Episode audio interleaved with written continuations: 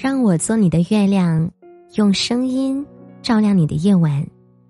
晚上好，欢迎收听我的电台节目，我是主播舒影。又到了每天晚上为大家讲故事、伴你们暖声入梦的时候了。今晚想和大家分享的故事是关于父爱的，标题是《沉默的爱，从未缺席》。那天在网站上看到了一篇推文，对许多艺术作品里的父亲形象进行了这样的一番描述：先树立一个沉默寡言、性格别扭的父亲形象，一辈子没怎么笑脸对过孩子，一辈子没跟孩子说过什么好话，结局在道明过程中的某个细节，比如。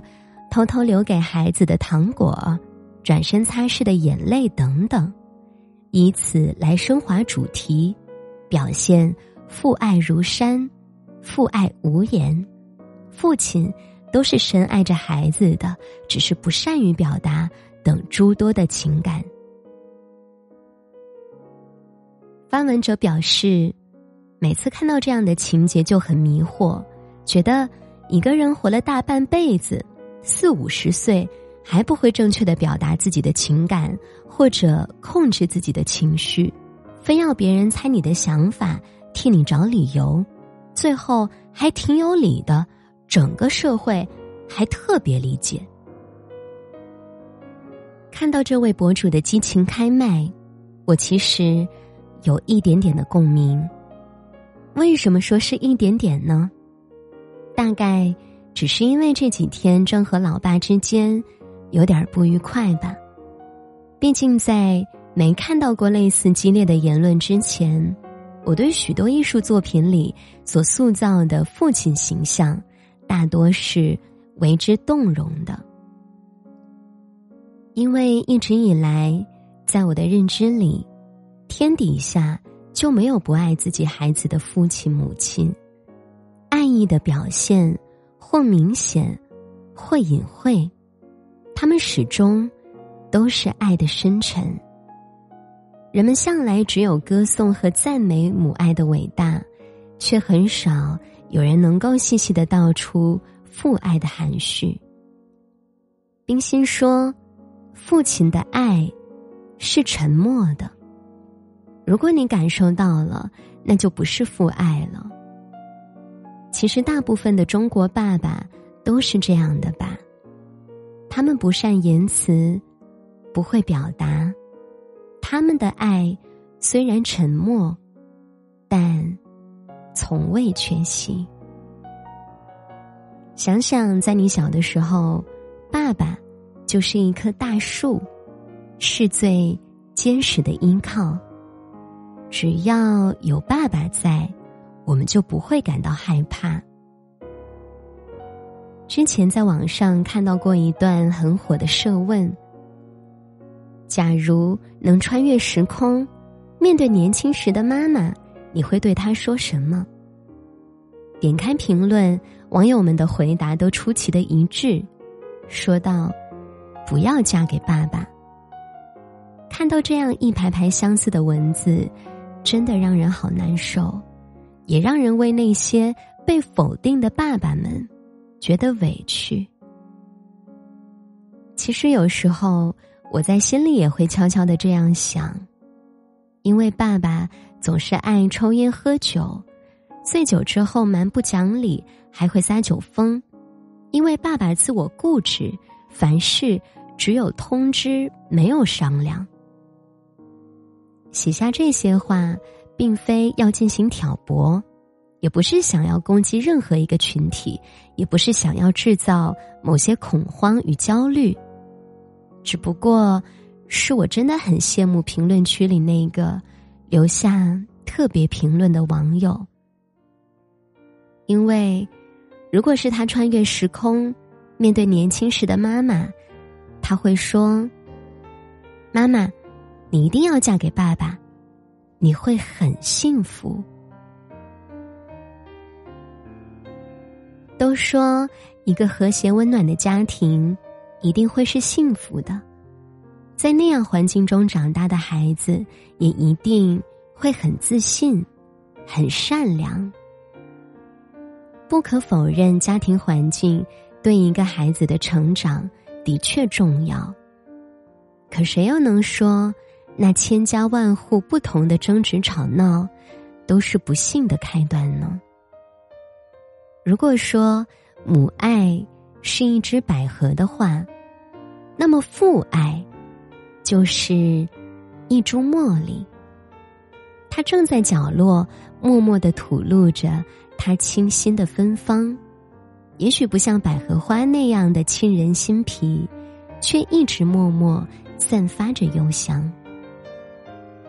父爱和母爱一样，一样不求回报，无私奉献，一样是用心之人才能体会到的不动声色的温柔。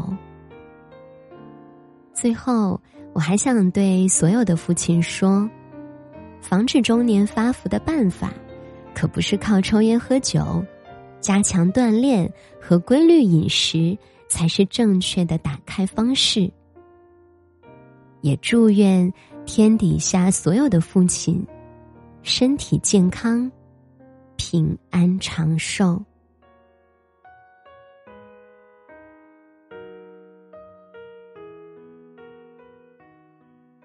好啦，这就是今晚想和大家分享的故事了。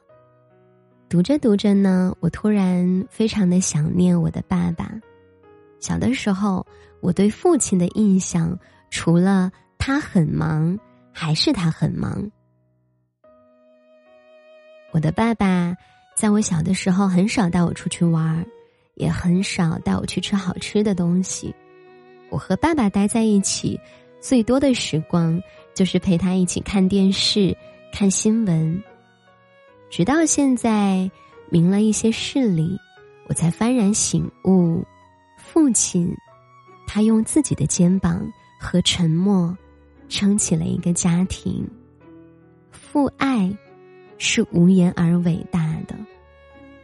我也祝愿，天下所有的父亲，都能够健康长寿。平安喜乐。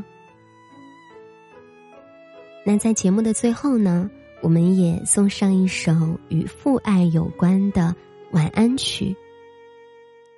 如果听完这一期节目这一首歌，你突然想起了自己的父亲，别忘了送去一声问候，为他多做点力所能及的事儿，花点时间好好陪陪他。听听他说心里话，这就是对父亲最大的安慰了。听完歌，早点睡吧，祝你晚安，好梦。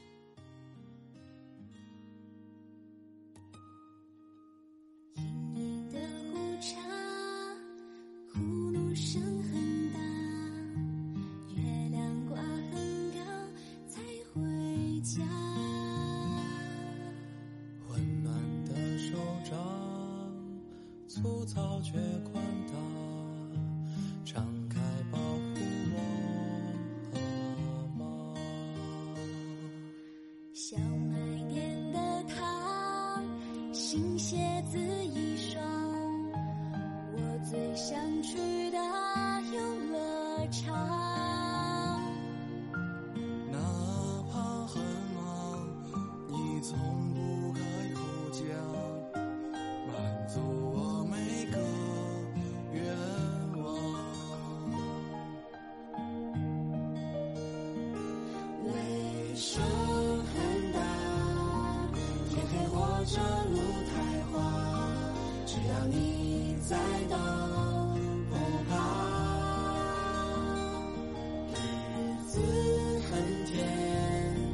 小小的我像朵花我在你臂弯长大。